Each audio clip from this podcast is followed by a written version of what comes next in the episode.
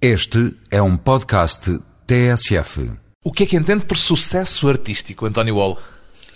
Olha, boa pergunta. Por acaso nunca tinha pensado nisso, mas eu julgo que resulta do reconhecimento que o trabalho artístico tem perante um público que vai às exposições, que reconhece qualquer eh, interesse especial eh, nesse trabalho artístico e no feedback que isso proporciona nos outros, não é?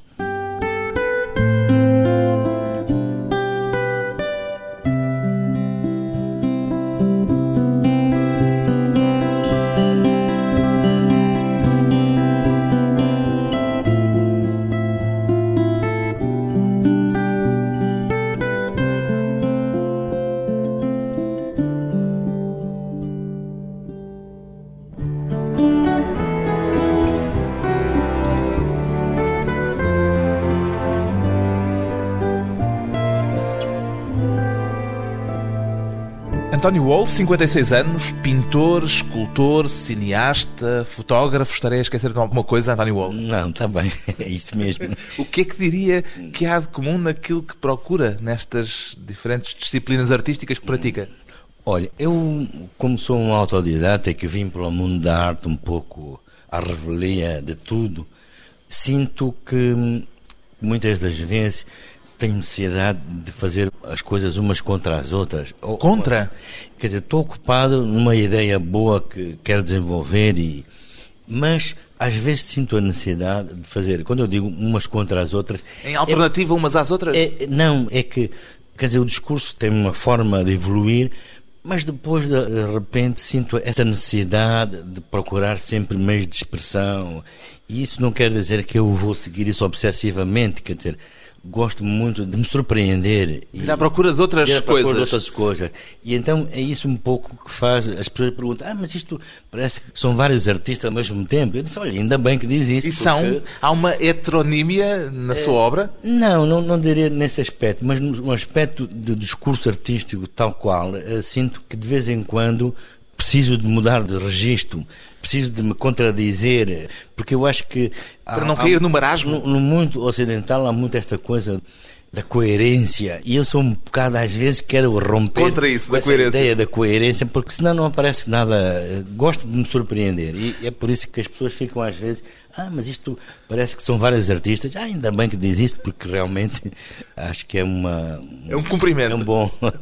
Há uns Sim. anos atrás, o António Wall dizia numa entrevista: sou muito motivado pelo cotidiano. Ainda continua a ser assim? Sim, sim, continua. E portanto. Quer dizer, as vivências, as vivências comezinhas do dia a dia. Absolutamente. Entram na sua obra. Entram na minha obra porque me parece que são às vezes de uma intensidade tal que dificilmente nós não levamos em conta. Por exemplo, os passeios pela Praia do Mussulo?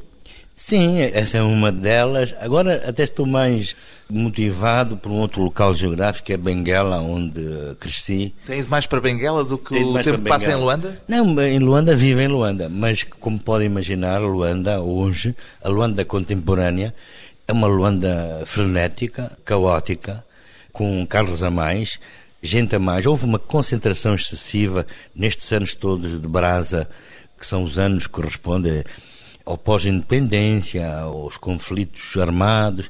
Tudo isso gerou uma concentração excessiva de pessoas, de gente, de tudo. Isso podia-se dizer que, eventualmente, até poderia estimular mais o artista? Olha, eu realmente, pronto, nasci em Luanda, sou um luandense típico, nasci ali no bairro do Maculusso, e eu realmente sinto que as cidades, e toda uma grande parte da minha vida, falei de sobre cidades. É um artista urbano, e... claramente Sim, urbano. Exatamente. Mas realmente o que eu estou a notar é que hum, está-me a interessar imenso falar de outras coisas. Acho que não esgotei falar sobre as cidades e as pessoas que vivem nas cidades, mas sinto uma vontade enorme de expandir o meu horizonte temático e ando a encontrar uh, respostas a isso, sei lá, em coisas onde não há nada. Mas ainda a, a partir do cotidiano. Sim, a partir, a partir da vivência das, coisas, das vivências, absolutamente. Isso marca muito a minha produção artística, não um é? dos exemplos mais eloquentes disso no seu trabalho são aqueles quadros em que pintou bacias a meio dos anos 90, ah. naquele período em que era frequente a falta de água em Luanda. Exatamente. Isso, exatamente. Aquela imagem das bacias uhum. cristalizava a sua inquietação maior nessa época, de algum modo? Era uma coisa que me atingia diretamente. Tinha acabado de regressar dos Estados Unidos e, enfim, estive lá um tempo a estudar cinema, mas quando voltei a Angola, enfim, as coisas tinham-se deteriorado razoavelmente, para pior, evidentemente. A vida era muito mais penosa, o dia a dia era carregado de dificuldades imensas, faltava tudo, faltava. E então, isso durante muito tempo criou. Começou a trabalhar em, si. Começou a trabalhar e a desenvolver eh, certo tipo, porque é uma forma também, de, ao falar disso, da gente sentir que ao falar das coisas que nos eh, atingem ou que nos preocupam, há sempre a possibilidade de encontrar coisas absolutamente interessantes. Mas é uma forma também de esconjurar os problemas? Sim, também, de certa forma. Naquilo que faz, Naquilo... na obra uhum. que produz, em termos artísticos, há também essa componente de esconjuro? Também há. Olha, falo, por exemplo, de um projeto que eu desenvolvi que se chamava Margem da Zona Limite e que era, no fundo, uma espécie de vinham ao encontro de um cansaço imenso eh, da guerra, das dificuldades do cotidiano.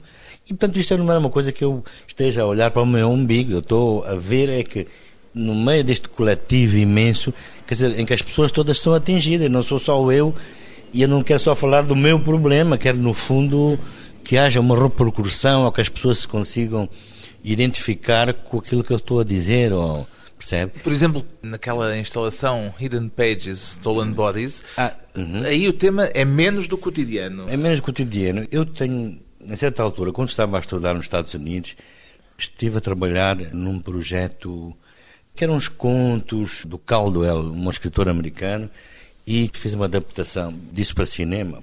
E então tinha umas colegas afro-americanos, enfim, quis com ele desenvolver este projeto. Mas encontrei uma enorme relutância da parte deles em falar da escravatura no caso. Sim de falar disso de escravatura do trabalho forçado. Então porquê? eh, sentiu eh, senti que eles não queriam sequer falar nisso que era uma coisa muito distante tinha-se esbatido em termos da sua identidade mesmo essa ideia de terem vindo da África é uma coisa que já se esbateu em muito da população afro-americana e desde esse momento, como senti esta dificuldade, e inclusive tive que transformar a minha história passando-se na África do Sul para encontrar uma forma de falar daquele assunto específico, e então sempre ficou no ar a ideia de fazer qualquer coisa, algum projeto que me direcionasse no sentido de ter a história como leitmotiv, como forma de.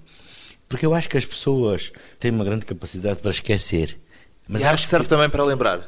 Acho que sim, serve para lembrar. O intuito e... era também provocatório, de algum modo? Não, provocatório não. Eu acho é que me parecia que era preciso elevar a consciência das pessoas de maneira a falar das coisas que, por mais difíceis que tivessem sido no passado e mais dolorosas, enfim, porque eu acho que nós temos que refletir profundamente sobre as coisas que nos afetaram negativamente para partir para outra. Perguntei-lhe se tinha um intuito provocatório porque disse em tempos que a sua arte é sempre provocadora. É, Ainda é continua um a, afirmá-lo? Não, acredito que sim. Acredito que a arte... Conscientemente é, provocadora? Conscientemente provocadora. e Porque senão, se a arte não mexe ou não provoca... Quer dizer, não sei, eu, eu, pelo menos é a forma como eu sinto e qual é a minha praxis já é exatamente muito ligada a esta necessidade de... Enfim, de tocar as pessoas, de lhes dar um, um aguilhão, de, eh, de essencialmente também de aguçar o seu espírito crítico. Né? Houve um quadro seu da primeira fase que foi de tal modo provocador que acabou proibido de ser exposto em Angola em 1970. Sentiu isso como uma contrariedade ou como uma espécie de coroa de louros? Eh, não, coroa de louros não. Chamava-se Sobre o Consumo da, da pílula. pílula. Vinha ao encontro de uma fase que eu tinha em que usava a banda desenhada como forma de. Você sabe que no tempo colonial o discurso tinha que ser muito ligado à ideia de uma certa ambiguidade, porque. Isso é rodeado de cautelas. De cautelas, porque se uma pessoa fosse enfim, diretamente a atacar um problema ou, ou qualquer assunto, poderia encontrar dificuldades. Mas naquele caso não política. se rodeou de grandes cautelas, quer dizer, pôs Não, um bispo a tomar a pílula. Não, mas isso foi uma. Digamos, nessa altura, isso corresponde aos meus 17, 18 anos. Enfim, era muito jovem e muito. Enfim, esta ideia de rebeldia. E, portanto, o discurso que eu usava era esse formato da BD transgressora. E, em certa altura, comecei a trabalhar uma série de ideias.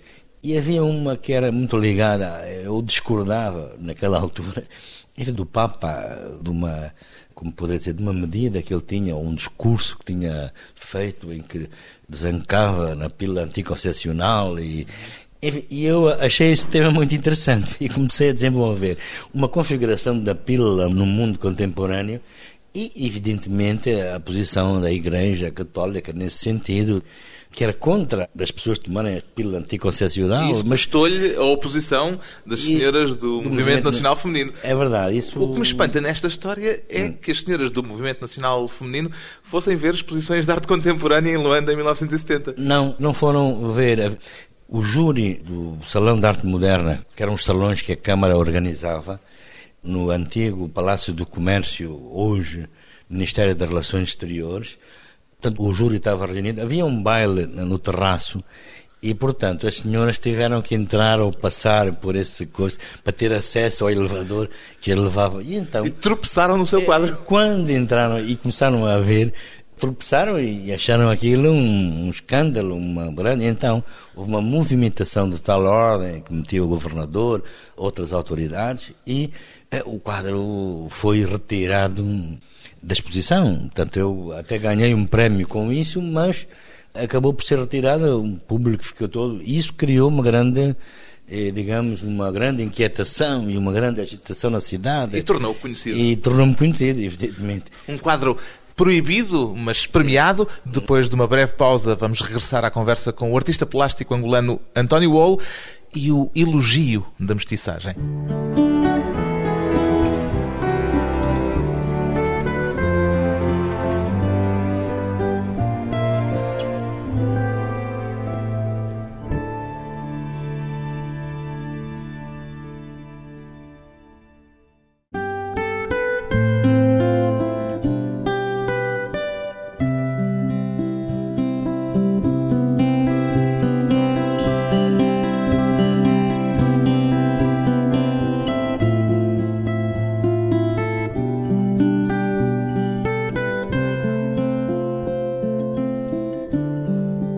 De regresso à conversa com o artista plástico angolano António Wall, que costuma dizer que o facto de ser mestiço não o limita, enriquece-o. Aceitaria que se dissesse do seu trabalho que, tal como o António Wall, ele é também mestiço o trabalho que faz? Eu julgo que sim. Portanto, faz parte da minha própria formação. Até na mistura de cultura. elementos que utiliza nele. Sim, sim, sim. E parece-me que hum, todo o meu trabalho está muito afetado pela minha própria formação, pelo próprio background familiar. Portanto, eu cresci dividido a minha família, os avós angolanos e avós portugueses também. E isso acabou necessariamente por se transferir para a minha própria prática artística, a forma de ver o mundo.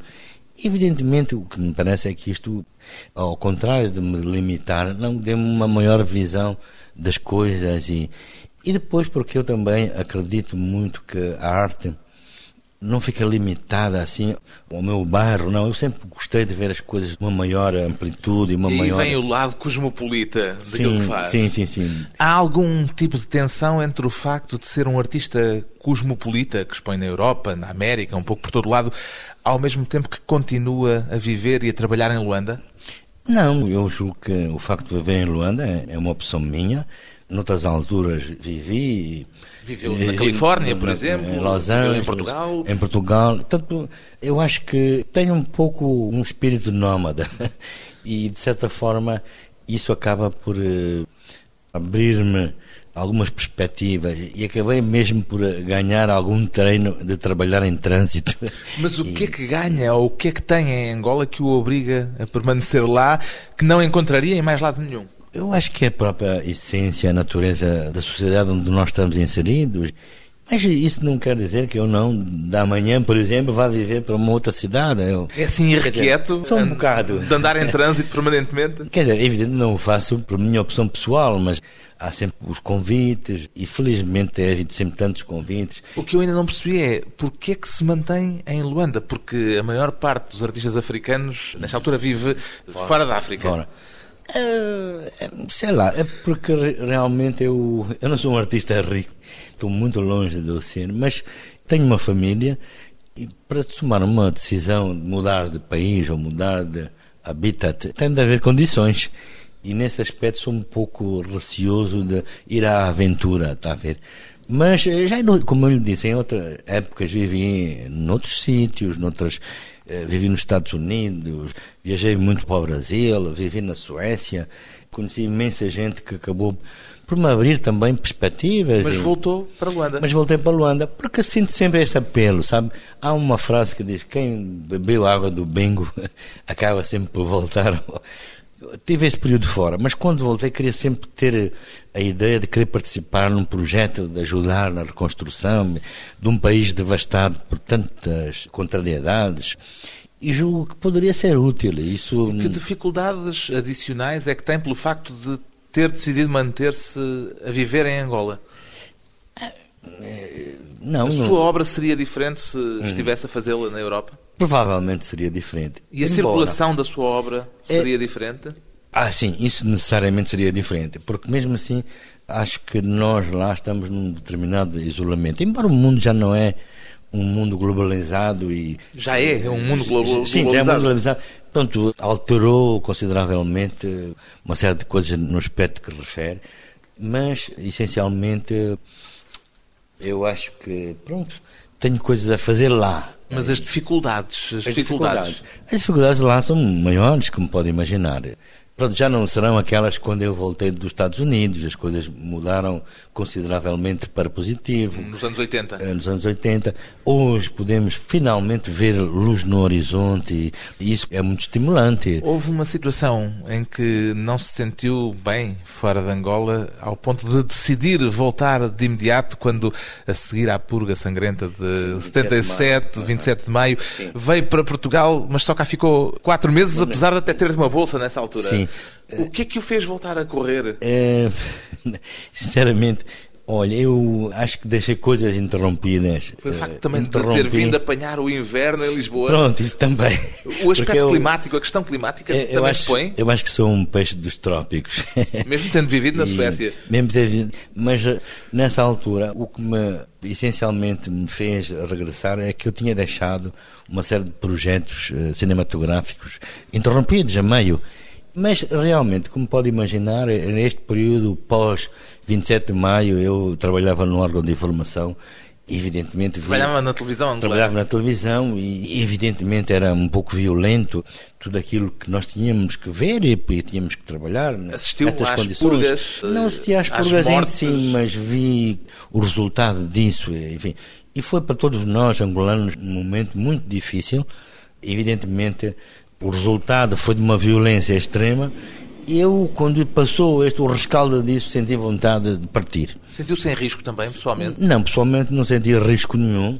Era um cineasta que trabalhava, um artista que trabalhava na televisão, mas, digamos, o impacto disso, a violência disso, fez-me pensar em partir. Pensei numa primeira etapa, pronto, vim para Lisboa, mas ao fim de quatro meses acabei por sentir, enfim, que estava, havia qualquer coisa que eu estava a perder e, em relação a essa vivência e tinha interrompido um projeto. Mas o projeto na altura era cinematográfico, porque tinha Era- interrompido também, mas Sim, interrompeu por longo tempo, claro. o trabalho como artista plástico. Sim, é verdade. É Porquê verdade. que teve quase 10 anos Eh, eu explico. à margem das Eu- artes plásticas? Porque é assim, toda a minha formação de autodidata tive muito mais a ver com a arte europeia do que propriamente fazer uma reflexão sobre a arte que vinha das tradições africanas. E então, quando fiz essa interrupção, que equivale ao pós-25 de Abril, aqueles anos de militância e de trabalho hum, de grande Período da entrega, independência. período da independência, coisa que eu sempre quis participar e ter uma parte ativa. E, portanto, nessa altura, eu acabei por eh, fazer outras coisas. Voltei novamente para o cinema, fui admitido na televisão, porque eu tinha um projeto de querer trabalhar com o cinema, o vídeo. E então isso. Pôs de parte as artes plásticas? Acabei por. Não pus de parte, acabei foi por trabalhar muito em outras coisas. Mas aquilo Durante... que o ocupava mais era a televisão. Sim, eu trabalhava, trabalhava na televisão nessa época. De resto, realizou a emissão especial da do 11 de novembro, do 11 de novembro, da independência de Angola. Que momento é que guarda como o mais intenso dessas Sim. 12 horas de emissão? Nesse dia foi um dia extremamente excitante, como pode imaginar e eu fui destacado para cobrir exatamente como realizador da Regi, portanto todo o material que vinha da rua onde se estava a passar a cerimónia da independência com o presidente Agostinho Neto a proclamar a independência de Angola. E até me lembro que nessa altura não havia montagem, portanto, à medida que as cassetes vinham chegando, nós passávamos na íntegra. Sem edição. sem edição, porque achávamos que. Isso foi uma decisão eh, dos diretores da televisão e, e julgo Na do altura governo. já era o Luandino Vieira o diretor? É, Luandino, Orlando Rodrigues, sim, exatamente. E há algum momento que é... para si tenha ficado como emblemático desse dia? Esse foi um dia muito complicado, porque nós, ao mesmo tempo, ouvia-se ao longe, a 30 quilómetros de Luanda, para o norte, na zona de Cachito, o tiroteio, o bombardeamento das forças da FNLA e os mercenários que estavam a bombardear, flagelar a cidade, ou, portanto, os arredores da cidade. E, por outro lado, sabíamos que a sul vinha outra coluna da UNITA, acompanhada de sul-africanos, e então nós estávamos numa espécie de sanduíche, o que nos dava uma certa angústia. Mas de qualquer forma, ninguém tirou a alegria de participar no dia da independência de Angola. Que... Hoje, quase um quarto de século depois, o modo como vê Angola é o mesmo ainda? Ou alterou-se substancialmente? E essa alegria desse momento fundador já se desvaneceu um pouco? Eu acho que já se desvaneceu um pouco. Mas pronto, porque o país passou muitas fases, muitas dificuldades. Mas pronto, eu agora, agora há uma certa estabilização da coisa. Mas, de certa o forma. O entusiasmo é, o, o que me parece, e isto é uma crítica que eu faço, acho que há. Eu bem sei que há estrategicamente prioridades, mas parece-me que aquilo que seria, para meu ver, é que a emergência de uma intervenção social está muito lenta, a meu ver. Está de uma lentidão exasperante. Isso é reflete-se assim... na sua obra, essa crítica e esse uhum. sentimento? Sim, eu... Eu, eu pergunto isto porque o escritor uhum. José Eduardo Agualusa nota num texto que escreveu a propósito uhum. do seu trabalho que naquele período fundador da independência as suas cores são vivas e vibrantes e que, entretanto, foram tornando-se mais tenos, mais, tenos, mais uh, esmaecidas. Sim, pode-se dizer isso. Todo esse período da Califórnia era um período de uma grande exuberância cromática e à medida que fui voltando, eu sempre fui um artista da cor. Não tenho nada contra a cor, a cor preenche as nossas vidas, alimentamos-nos da cor, a cor faz parte, é importante das nossas vidas. Mas depois, em certa altura, que à medida que fui entrando e encarando as dificuldades que dia a dia me iam afetando, a mim, a minha família, acabei por encontrar o, o resultado disso ter sido temas mais cáusticos, porque eu senti a necessidade de refletir sobre isso. E aí a cor esbateu-se. O esbater da alegria acabou por se refletir. Acabou por se refletir, mas é uma coisa que está a voltar novamente. Portanto, eu julgo que isso tem muito a ver com o nosso próprio estado de alma, ou aquilo como nós nos sentimos. E, evidentemente, esta mudança que se processa hoje na vida angolana também está a operar em mim mudanças. As dificuldades da vida também entram na obra do artista. Depois de mais um breve intervalo, voltamos com António Wall e a infância entre Coimbra e a Figueira da Foz.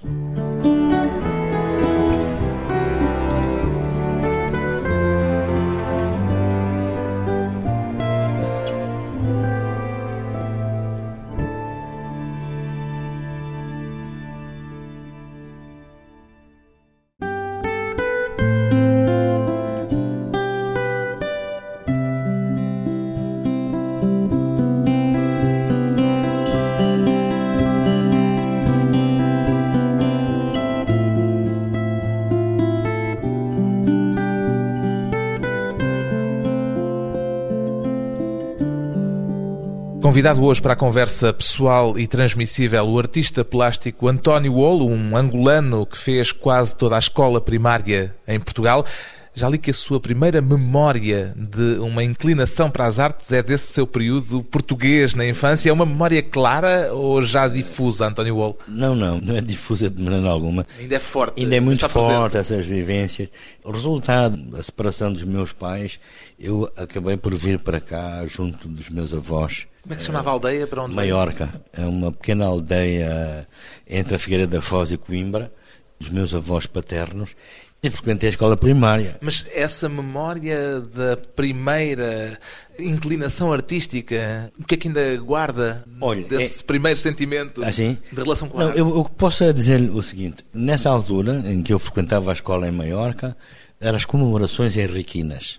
E então, na escola, evidentemente, havia uma solicitação enorme de trabalhos escolares, enfim, desenhos, aguarelas. E eu lembro nessa altura de ter desenhado barcos muito bem estruturados. Entusiasmou-se com esse e, trabalho. Inclusive também uma escultura do infante Dom Henrique em barro e que toda a gente elogiou porque era da tal eh, forma para um miúdo da minha idade.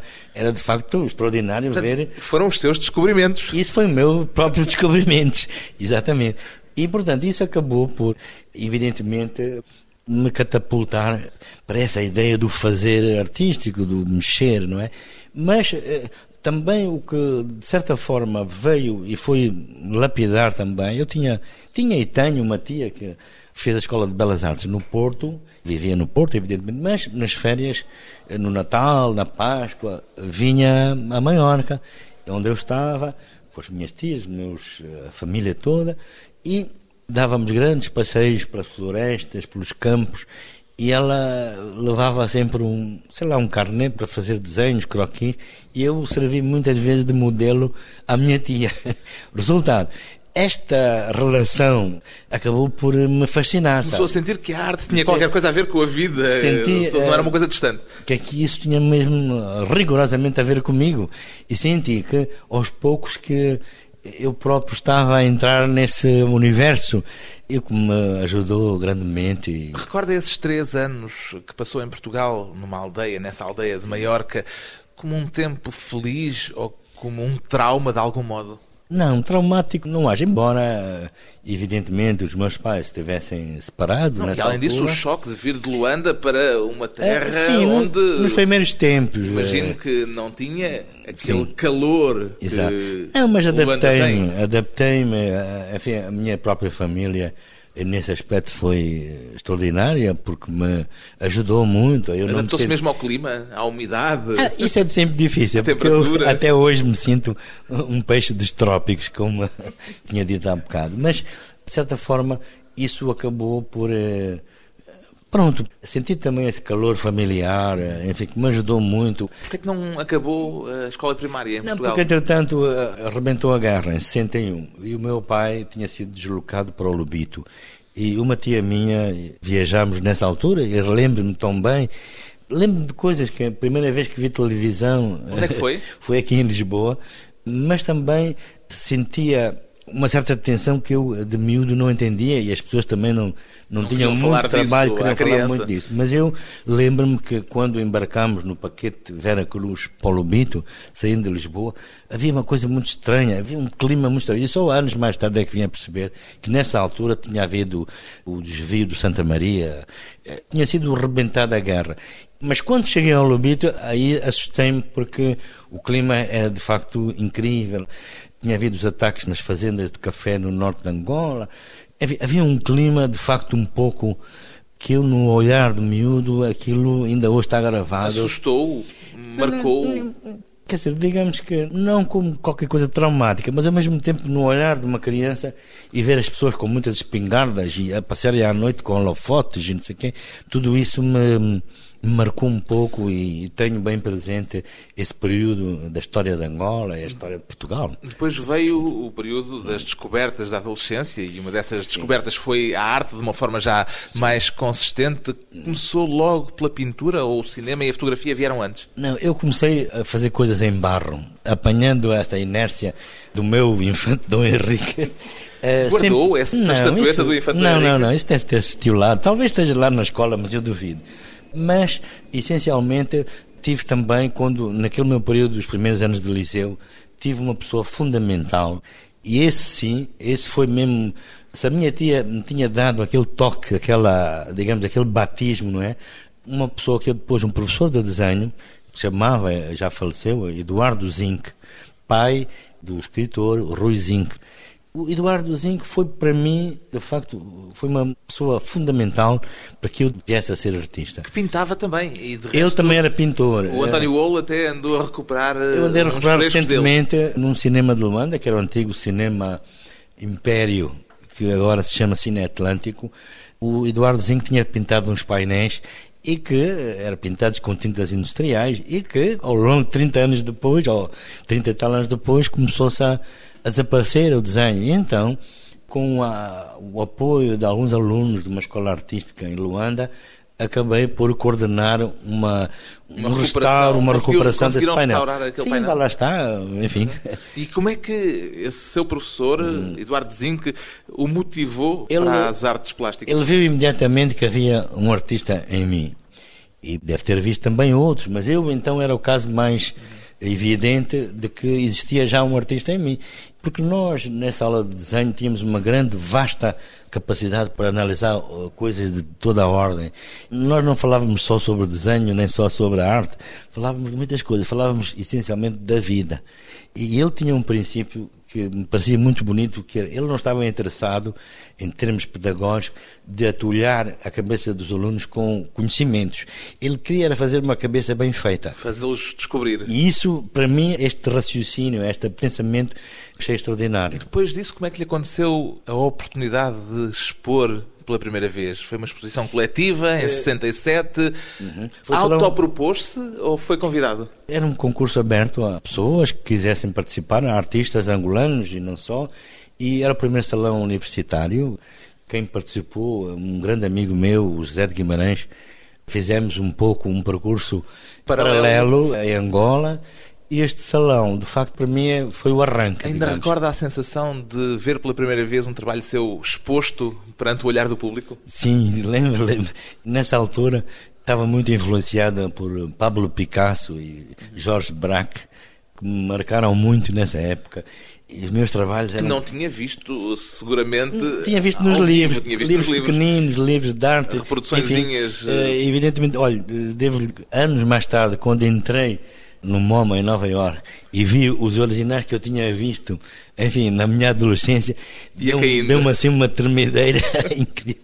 Porque, sei lá, acho que foi uma emoção eh, tão grande, aqueles obras matéria. que me marcaram, acabou por, eh, inevitavelmente, fazer-me um regresso ao passado e a lembrar-me desses tempos iniciais. Mas a sensação de ver os seus quadros expostos pela primeira vez. É um orgulho para o olhar de um adolescente. Para mim, isso foi um grande estímulo, porque não só porque houve uma crítica no jornal, havia pequenas coisas, e, e então, em relação a mim, eu era a esperança, representava a esperança, representava aquilo, mas também tive, havia alguns problemas que era assim, eu recebi conselhos muito sábios de pessoas que me disseram assim, Ó António, cuidado que a precocidade paga-se caro.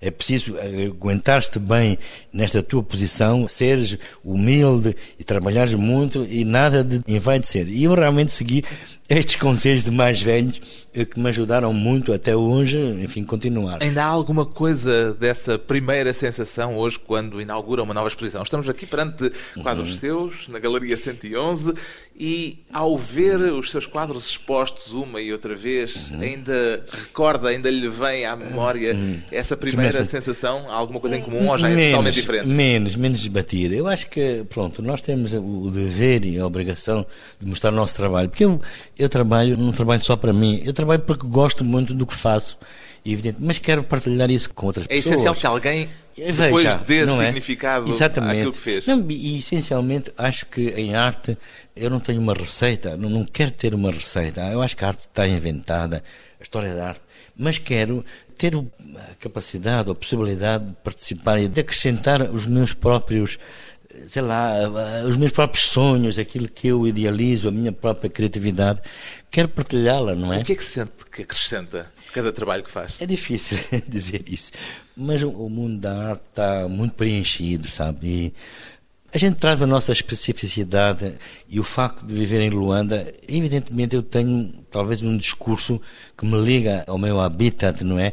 Mas tenho sempre a, a tentação de que o meu discurso seja legível para um japonês, um chinês, um norte-americano, um europeu, está ver?